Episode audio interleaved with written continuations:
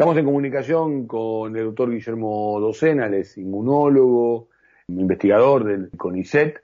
¿Cómo te va, Guillermo? Edgardo Chile, saludo aquí por Estado de Alerta por Radio Cooperativa. Hola, Edgardo, ¿cómo te va?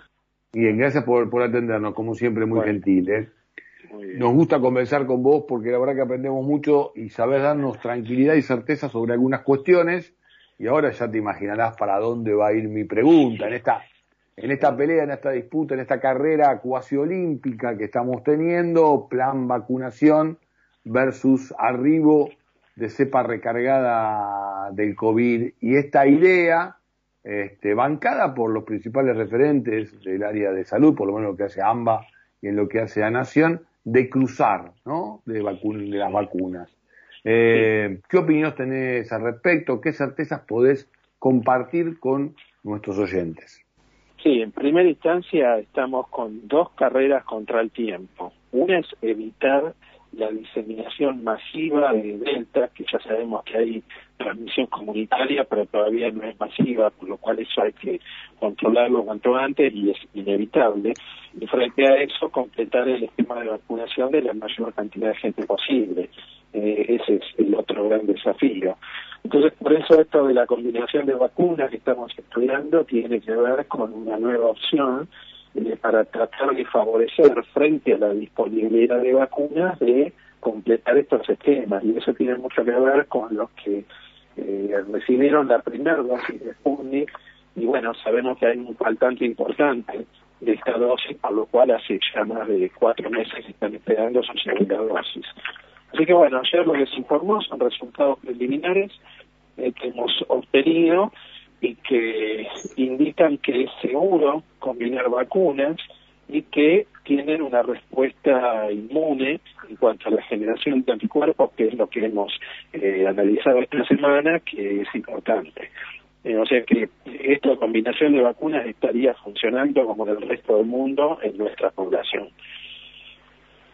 Sí, la combinación eh, de vacunas, eh, según estamos escuchando, entre otros referentes a los que los que acabo de nombrar, eh, Guillermo, hablan de por lo menos la misma respuesta de, inmunidad o mejor y no más allá de las cuestiones negativas en lo que hace al proceso posterior en algunos casos, posterior a justamente a, vacunarse, ¿no? Eh, ahora, yo tengo una pregunta, Guillermo. Si vos tenés a alguien eh, cercano, querido, este, y está en esta situación con la Sputnik, ¿le decís que espere la llegada de, de la segunda dosis de Sputnik, que aparentemente hacia fin de este mes estaría arribando, o le decís que acepte esta invitación a un cruce con Moderna o con AstraZeneca? Mira, yo en este momento donde no sabe, no tenemos certeza, o sea, obviamente hoy hay muy pocas de segunda dosis, ¿eh? porque se está dando turnos, todavía queda algo. Eh, no tenemos certeza de cuán, cuándo va a haber y cuántas va a haber. Por lo cual al día de hoy yo lo dividiría en dos. Solo le diría que espere al que recibió la primera dosis pero además tuvo COVID. ¿eh? Que eso significaría algo similar a tener un plan completo de vacunación, haber tenido la enfermedad que da una inmunidad y eh, hemos visto también en estudios nuestros que esa inmunidad es similar a haber recibido las dos dosis. Entonces, en ese caso, el que recibió una dosis y tuvo COVID y tiene protección, en ese caso yo le aconsejaría esperar la segunda dosis, porque sabemos que el plan completo de Sputnik es muy bueno, una eficacia arriba del 90%, lo hemos visto acá en nuestro país, entonces solo en ese caso le diría que espere. Al resto de la gente yo le diría eh, evalúen la, la posibilidad de combinar vacunas, porque así forma inmediata van a tener la protección. Eh, porque hay otro dato que es importante, que para la segunda dosis, a la semana, se tiene protección completa. No hay que esperar las tres semanas como la primera dosis. Entonces, queda claro eso, enseguida que se den la dosis ya pueden tener la tranquilidad que, bueno, ya están vacunados como corresponde. Vos decís entonces que, eh, salvo aquellos que hayan pasado por la enfermedad y tengan Sputnik B, eh, los quienes ya estén vencidos su, su tiempo o estén a punto de vencerse el tiempo para darse la segunda dosis, acepten AstraZeneca o acepten Moderna. Yo creo que sí. O sea, yo también haría eso. En mm. este momento yo haría eso porque el riesgo de que te agarre o, que Delta empiece a diseminarse en forma masiva y te agarre con una sola dosis, el nivel de protección es mucho menos que si tenés las dos dosis, aunque sea combinada.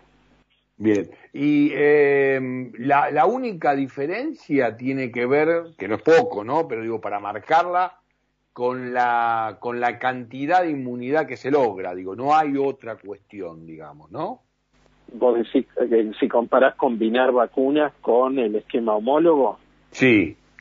Mira, en algunos casos lo que se ha visto, bueno, eso es lo que queremos estudiar acá, lo que se ha visto en Europa es que, que mejora la eficacia, o sea, mejora.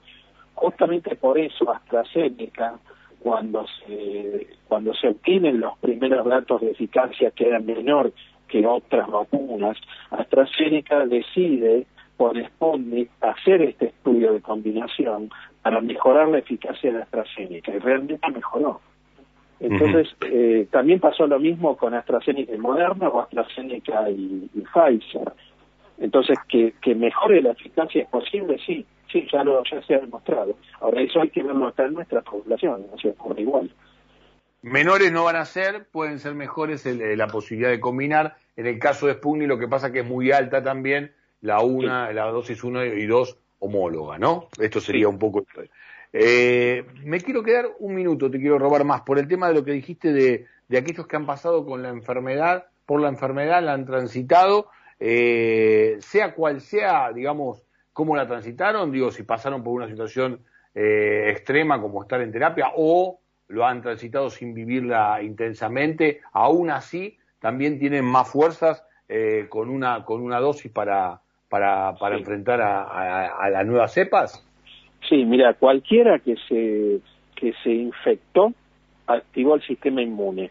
Que lo haya pasado más grave o más leve tiene que ver con la capacidad que tiene de activar ese sistema inmune o la enfermedad la gravedad de la enfermedad no está dada por la infección en sí, sino por la, la, intensidad de su sistema inmune. Entonces, así, el que se haya infectado y ha sido asintomático, quiere decir que tiene un sistema inmune que funciona correctamente, que se activó, que controló la infección, que no llegó a tener síntomas, y ese sistema inmune queda con una memoria. Bueno, esa memoria se refuerza o se intensifica con la primera dosis de la vacuna. Entonces, hasta ahora el concepto es cualquiera que haya tenido COVID, el sistema inmune seguramente se activó, salvo que tenga una enfermedad del sistema inmune, una inmunodeficiencia, una inmunosupresión, lo que sea, pero si no ese es el caso, el sistema inmune se activó y funciona como si fuera una dosis de la vacuna. Clarísimo, Guillermo. Eh, te hago la última cortita. Vos eh, tenés una trascendencia no solo nacional, sino también internacional y obviamente eh, un conocimiento de cómo se maneja la parte del negocio también de los laboratorios eh, en lo que hace al tema de brindar salud. Por ahí una de, las caras más positivas del tema de los negocios, brindar salud, pero que también tiene sus, sus bemoles. La Organización Mundial de la Salud ha planteado que a los países principales, los países centrales, en vez de ir por la tercera dosis, primero tengan un, rol un poco, un poco más solidario. ¿Algo de todo esto se entremezcla eh, lo que estamos hablando del cruce de vacunación, lo que te recién hago referencia en relación a la Organización Mundial de la Salud, en lo que tiene que ver con el negocio de los laboratorios y lo que se puede venir en las próximas aplicaciones de vacunas? Mira, yo creo que si hablamos de combinar para la segunda dosis, no, para la tercera dosis sí. Yo creo que lo, que están tratando de, de eh, digamos, de instalar la idea ahora de una tercera dosis tiene que ver con estas cuestiones comerciales, porque no hay ninguna necesidad ninguna justificación de dar una tercera dosis antes del año. Si una vacuna no es capaz de generar una inmunidad que dura un año, la vacuna no sirve. Entonces, lo que está haciendo Uruguay para mí es un error. Además, fíjate otro detalle, ¿quién es el único que está en todo el mundo insistiendo en la tercera dosis? Pfizer. Entonces, como en Estados Unidos ya no pueden vacunar más, no, no logran llegar al 60% y deben tener vacunas para vacunar al 100%, entonces la tienen que empezar a ubicar de alguna manera en el mundo. Y por eso empieza a llegar a Argentina, llega a otros países y están empezando a querer dar la tercera dosis a todo el que haya recibido la vacuna que haya recibido, con lo cual también va a desplazar a las otras vacunas.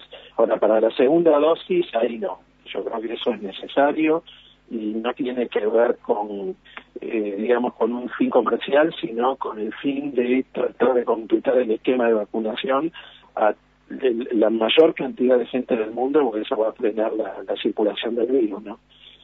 Como siempre ocurre cada vez que te convocamos, Guillermo, este, superás la, la altura de, la, de las circunstancias. ¿eh? Este, un placer conversar contigo y ojalá que nuestros oyentes le haya pasado lo mismo y puedan haber tomado nota de muchos de los conceptos que, que acabas de compartirnos. Que termine muy bien el día y gracias. Bárbaro, muy bien, muy amable. Muchas gracias a ustedes. El doctor Guillermo Docena, ¿eh? pasó por aquí por Estado de Alerta, pasó por aquí por la radio cooperativa.